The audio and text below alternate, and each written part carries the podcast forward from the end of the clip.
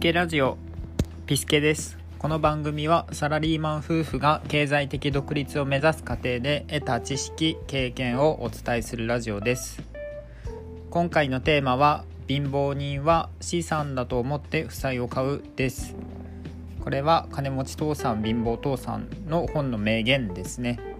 フレーズとしては知っていても人に説明しようとすると案外難しかったりします。今回はこれについてお話しします。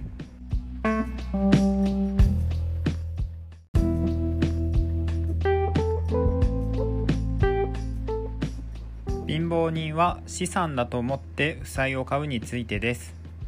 資産と負債の区別についてですがまず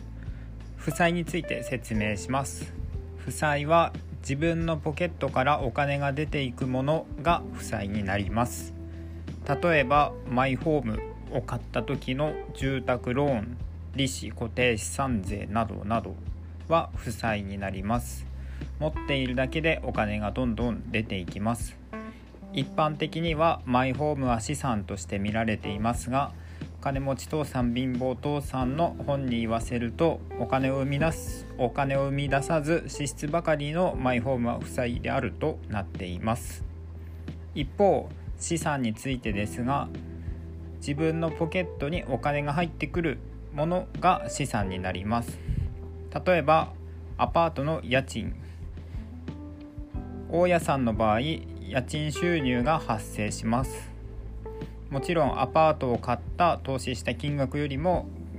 家賃収入で回収できる物件である必要がありますが分類としては資産になります。では資産と負債の整理がついたところでマイホームは住宅ローンを返し終われば資産になるのではという問いがありますが皆さん何て答えるでしょうか？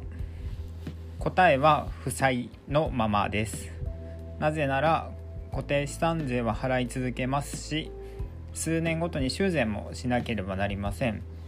ポケットから出るお金が住宅ローンの分少なくなるだけで出続けること出費し続けることには変わりません。それにポケットにお金を入れてくれもしないので負債になります。また購入をした側にとってみればローンを含めてさまざまな支払いが生じるマイホームですが住宅ローンを貸した銀行側から見ると飼い主が返済する利子が乗ったローンが入金されます。どんどん返済されます。つまり銀行にとってみれば利子が乗っかった返済金が定期的に入金され続けるので銀行としては住宅ローンを組ませることは資産になります。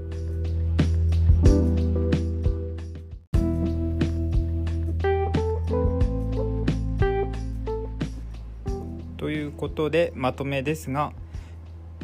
改めて資産は自分のポケットにお金が入ってくるもの負債は自分のポケットからお金が出ていくものになります他人のポケットにせっせとお金を入れる負債を買ってしまっていませんでしょうか？自分のポケットにお金を買ってくれるお金を入れてくれる資産を買うようにすると